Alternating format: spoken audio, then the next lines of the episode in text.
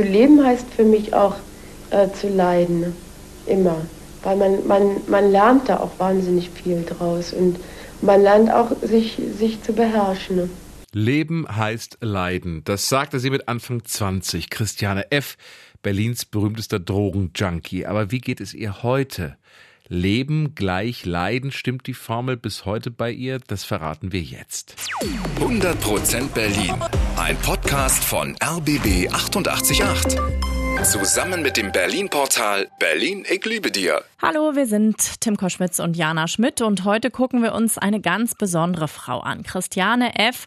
oder Christiane Felcherino, wie sie mit vollem Namen heißt. Ihre Drogengeschichte machte sie berühmt, aber wie ging es dann weiter mit ihr? Die gute Nachricht vorweg, sie lebt noch. Aber wie? Das gucken wir uns mal genauer an. Wir erinnern uns, Christiane wächst in einem Hochhaus in der Gropiusstadt auf. Mit zwölf nimmt sie schon Drogen nach einem Konzert von David Bowie das erste Mal Heroin. Ihre erste Erfahrung auf dem Straßenstrich beschreibt sie so.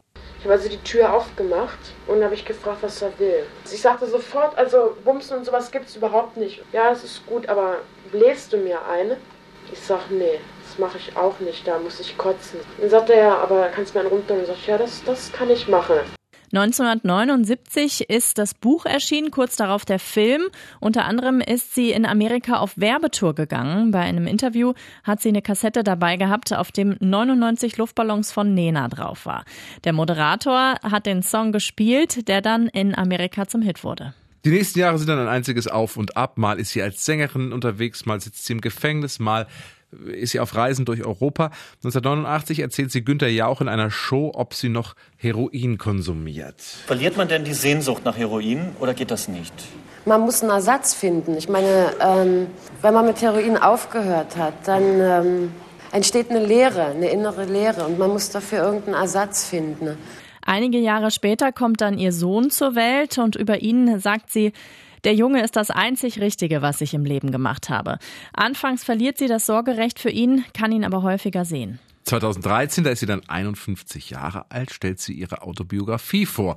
Auch weil sie allen zeigen will, sie ist nicht mehr das kleine Mädchen von damals. Ich bin immer weiter zurückgeworfen auf das Christiane F-Ding. Ich bin immer 18 geblieben oder 16 für alle Menschen. So habe ich Schwierigkeiten gehabt zu sagen, doch, ich kann auch ein großes Auto fahren. Doch, das kann ich. Ich schaffe das. Also ich bin nicht immer nur eine 15-Jährige. Und deswegen war das zweite Buch auch eigentlich dann ziemlich nötig. Sie muss jeden Tag Methadon nehmen, eine Ersatzdroge, die hält sie am Leben und verbaut ihr gleichzeitig den Neustart die Schwierigkeiten, dass man das immer verheimlichen muss, äh, dass auch äh, Nachbarskinder plötzlich nicht mehr zum Spielen kommen dürfen, weil Christiane F. von der Ferne ist ganz toll, aber doch nicht, oh Gott, nee, bitte nicht als Nachbarin. Ja, das Problem in ihrem Leben ist, sie hat ihre Sucht halt einfach nicht im Griff. Ich äh, muss ja schon Angst haben, wenn ich einen Anfall bekomme und, und ich ein ganzes Paket äh, Gummibärchen aufesse, weil ich nicht aufhören kann. Ja, in dieser Zeit gibt sie viele Interviews, steht dank des Buches wieder in der Öffentlichkeit. Auf ihrem Blog schreibt sie, ich pendel zwischen den TV-Studios in Hamburg und Paris und dem Obdachlosenheim Berlin, wo Freunde von mir leben. Aber mit diesem Pendeln macht sie eines Tages Schluss. Markus Lanz lädt sie in seine Talkshow. Erst sagt sie zu, fährt auch in Richtung Hamburg, aber steigt absichtlich eine Haltestelle zu früh aus. Dann irrt sie durch Hamburg und stellt dabei fest, sie will das nicht mehr, diese öffentlichen Auftritte. Auf ihrem Blog schreibt sie, ich habe große Angst davor, dass anonyme Kritiker über mich urteilen und mir im Internet einen Prozess machen.